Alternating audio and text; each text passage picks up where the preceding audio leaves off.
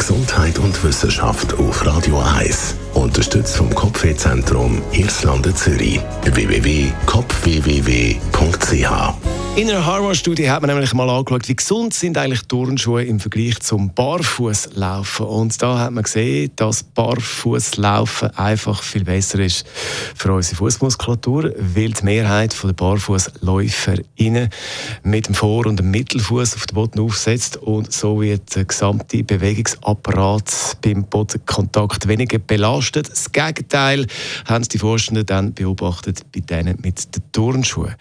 Viele äh, haben ja, äh, beziehungsweise viele sind dort mit dem Fersen zuerst aufgesetzt und relativ hart. Jetzt kann man sagen, okay, barfuß umlaufen ist jetzt bei uns ja doch ein bisschen schwierig so im Alltag, bei diesen Temperaturen, die wir haben.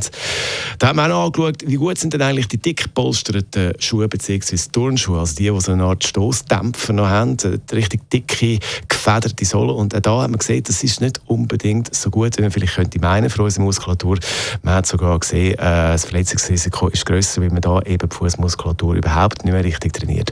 Und wichtig ist auch, Turnschuhe, dass man die ab und zu mal wechselt und nicht immer die gleichen äh, anhat, die schon völlig durchgelaufen sind, weil das ist auch nicht mehr gut für unsere Füße. So.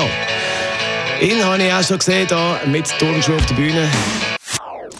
Das ist ein Radio 1 Podcast. Mehr Informationen auf radio1.ch.